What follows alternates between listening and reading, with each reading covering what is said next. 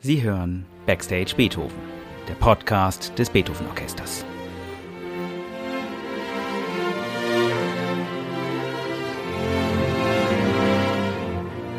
Heute mit Tilman Böttcher.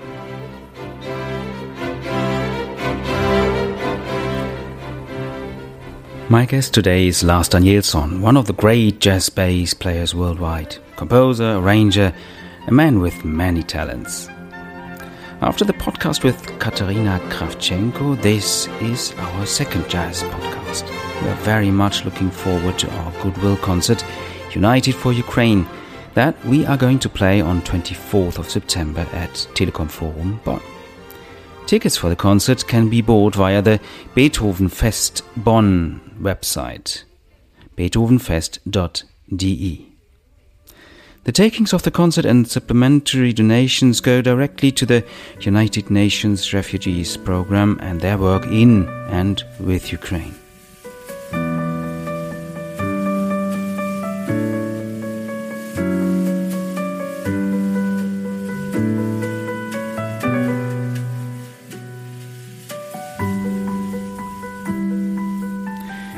In the background, we are already listening to Lars Danielsson's band Libretto and their signature song with the same title, Libretto.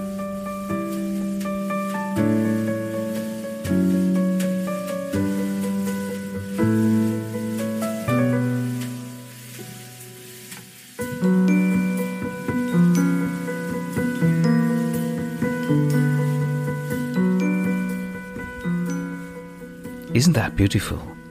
And the great thing is, we will be part of Lars's music, joining in in a handful of his songs arranged for libretto and symphony orchestra.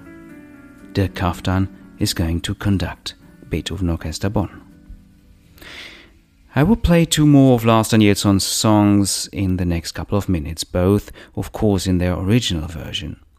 The song Granada is somehow at the base of this concert because Tim Höttges, CEO of Deutsche Telekom, listened to this song in a version with Ukrainian lyrics sung by Laura Marti and thought we should do a goodwill concert for Ukraine in Bonn. So, Deutsche Telekom offered to organize the concert, venue, technical equipment, promotion. What a great start for the project.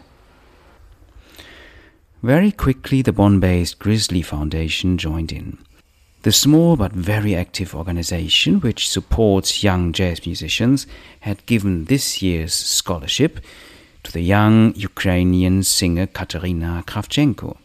And the cast was complete when Dirk Kaftan agreed to take part in the concert with Beethoven Orchestra Bonn, and when the city of Bonn agreed to grant the orchestra the permission to play without a fee. Last, when someone called you about a charity concert in Bonn about Ukraine, so what were you your thoughts about that? Actually, it felt very natural. Different reasons. My manager René Hess had uh, started to help a singer from Lviv, and Lviv. To talk about that, we have played within symphony orchestra in Lviv a couple of years ago with with my band, and we had planned to play there as well this year, again with the orchestra. And then uh, when the war started, we just felt that what what can we do and what can we do. Uh, so I think many artists has made uh, benefits concerts for Ukraine, and also when it comes to Bonn, we have already been there playing for the same organizer as, as we do now. So uh, it felt like the circle was complete when this came up, actually. I think um, driving force behind all that was the, the Grizzly Foundation. Uh, how important yes. is such a foundation for young jazz musicians? For, for a young musician to get help and support like that, I think it's very important and it can help young musicians to to create something new and to get help because it's not so easy to to start uh, when you are young. As a jazz musician especially. Yeah jazz musician. Of course if you're playing classical that then it's the normal way. You have to to go to the audition which is harder than ever as far as i have heard from other musicians so in this case it will make a big difference to, to get uh, back to the situation you told that uh, told us that there are many musicians who try to help Ukraine. Uh, what do you think? How does a situation like that affect music making itself? I think, uh, as a musician or a composer, when something like that happens, you you get so frustrated and you feel that it's nothing I can do. So, what can we do as artists? And I, and I think uh, important is to to support uh, support it and maybe to write music and to play music for peace. And hopefully it helps, and at least it helps us who make it, and hopefully people who are listening and to think of the totally meaningless of this war.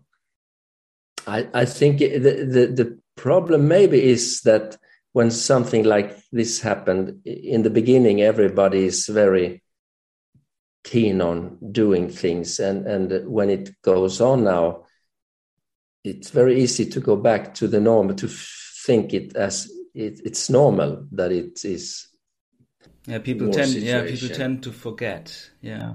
Uh, in my case, I'm. Uh, I have friends in the orchestra from Lviv, so I follow them all the time, where they are, and and uh, so, so for me, the, the and, and uh, it, it, stays very real all the time. I I think, and and this orchestra is. I mean, as far as I know, they are still now in Lviv and playing. So or that, that's also a reason why I think all we can support and help people there. Lars, uh, how did you start to make music? What were your first steps?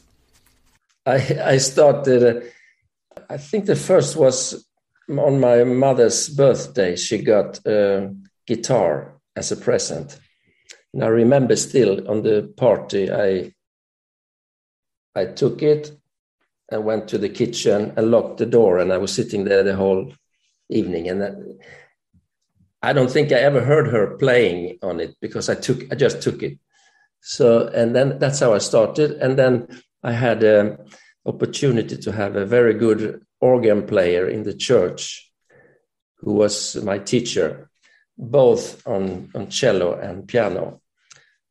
And, and he, he taught me about uh, hymn music and Bach. So that's how I started. I pl- played classical music and then I played uh, guitar and Hammond organ in a rock band.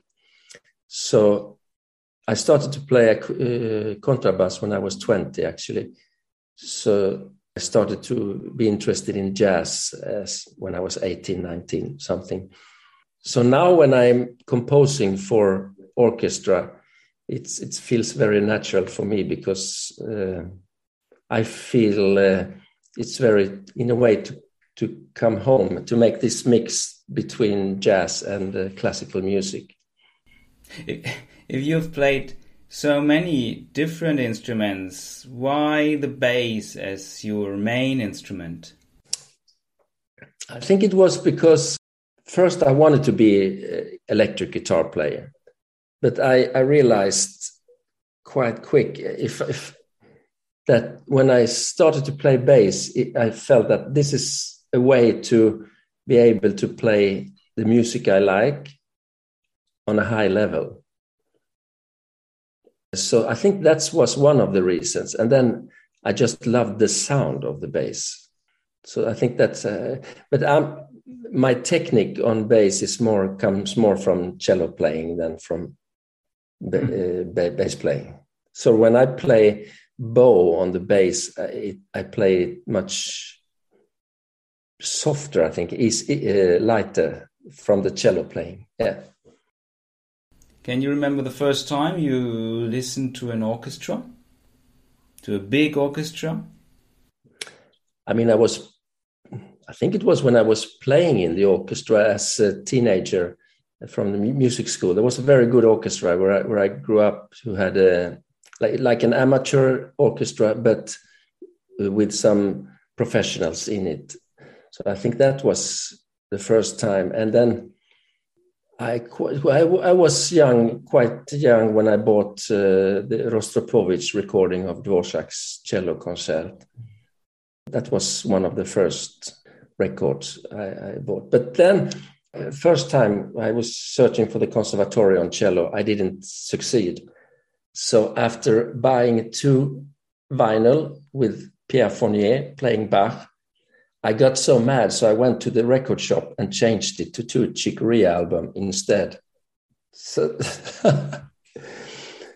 after I bought them again because it's it's my favorite recording of the Bach's cello suite with Pierre Fournier. So when when you make music, what are the differences between improvising and the so-called classical music, which is like fixed and it's on paper and you can play it several times with exactly the same notes. So what what for you are the differences?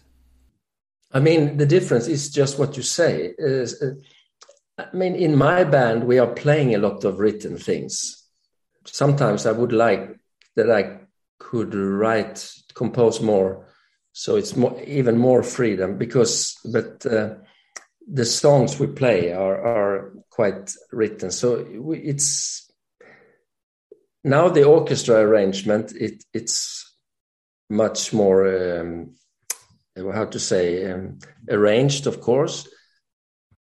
But um, I like to play written music, but also because when I hear something, I get ideas what to play so that that's the difference when I improvise. But when I improvise on a let's say standard tunes, I think a lot of it's very similar to to Bach's. You see, I, I think sometimes Bach melodies from the cello suite. If I play a, a tune like uh, Autumn Leaves, for example, you can use a lot of Bach things in that yeah. song. So I just think it, it, as music. Sometimes I'm I'm practicing on the cello and use some phrases from because I, I don't remember the suites by heart now. Maybe I use some start with on one and then improvise out from that. So mm. it's it's it's some, some many people call Bach as the first jazz musician. Mm. For the Bonn concert, how did you choose the repertoire? Actually, to be honest, that's the repertoire we have. At least it's the latest repertoire we have. So it felt like I wanted this repertoire will allow us as the band to play our normal repertoire mm-hmm. because that is most of the songs we play when we play in quartet without orchestra and that was the reason I wanted to arrange those pieces for orchestra, but in a different way. So I think that is the reason. The the concert order in itself, you did it, and I think it has a great rhythm of orchestra pieces and band pieces, band with orchestra, and I, I think it's it's it's a lovely flow when I make the set, I, I think of that. So it, it, it will be a, a, flow. For example, I will play a, a, solo piece in the middle. I think it's after a very crowded orchestral piece, and then you might need to rest your ears to hear something else. So, so uh, to make it's it's like you put repertoire together in a concert. It should be a form that works. I think. Yeah. Are there any special pieces uh, you would like to to point out to the audience beforehand that are especially important to you? I mean, uh, at this concert, of course, the song Lviv is important because of the name. It's named after the city in Lviv, and we played it there one of the first times with with a band in Lviv. So that that means a lot to me. But also the, the song Libretto, because that was like the signum to say for our band when we started this band. So and another song, Passacaglia, when we talked about Bach, because the, it's it's in this version, it's I think it it sounds like baroque music, and then we improvise over it. So that is another way. I think you have met Katerina Kravchenko by now. How, how was that? What did you do? It was a, a master class, wasn't it? It was a master class they there was two bands who won like a competition for to go on this master class and they made uh, one concert also so i played one song with her in her band as a guest and also had a, a workshop with them and uh, she's really fantastic and uh, also as a composer she has some I think we, you will play one of her songs. Yes, yes, some a, yeah. a lullaby. Yeah, hmm. and she will also be a guest in one piece I wrote called Granada. Yes, yeah, with the uh, lyrics, uh, Ukraine lyrics, uh, written by Laura Marti, another singer.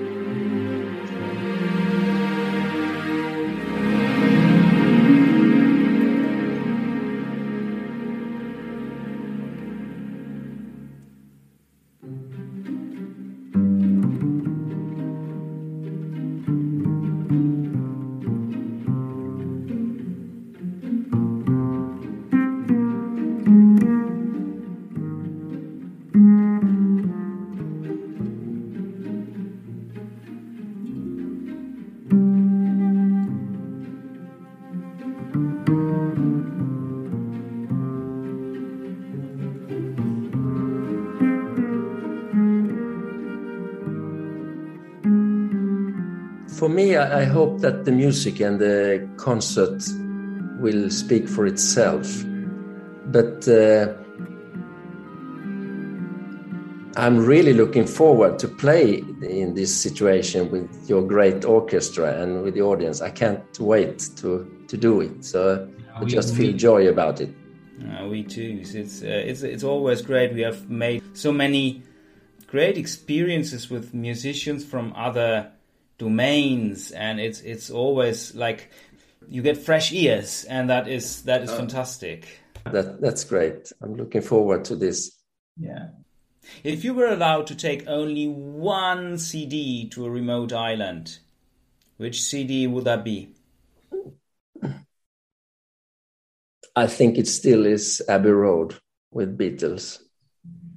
It it was even since i heard it the first time so I think. Uh, but one piece I'm listening a lot to at this moment is uh, Ravel's piano concerto in G major. Also, yeah. I love that piece. Special second right. movement when it comes to classical mu- music. It's incredible. The second movement, how he composed this melody. It starts and it just growing and grow. Yeah, that's one of my favorite pieces at the moment. Well, thank you. Thank you. That's great.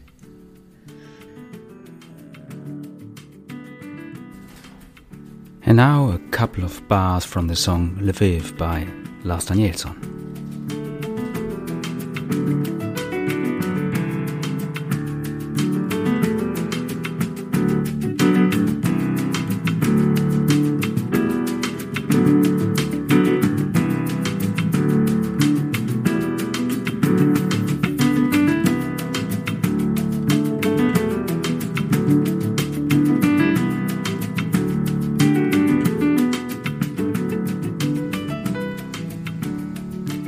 This was the song Lviv, one of the songs that connect Lars Danielsson to Ukraine and which will be part of our concert on 24th of September. Tickets via Beethoven Fest Bonn website beethovenfest.de. My guest today was Lars Danielsson, Swedish jazz bass player and composer, who is going to join us for the Goodwill concert United for Ukraine. Hope to see you there.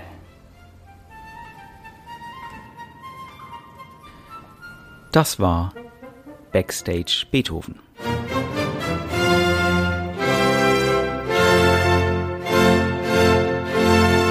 Der Podcast des Beethoven Orchester Bonn.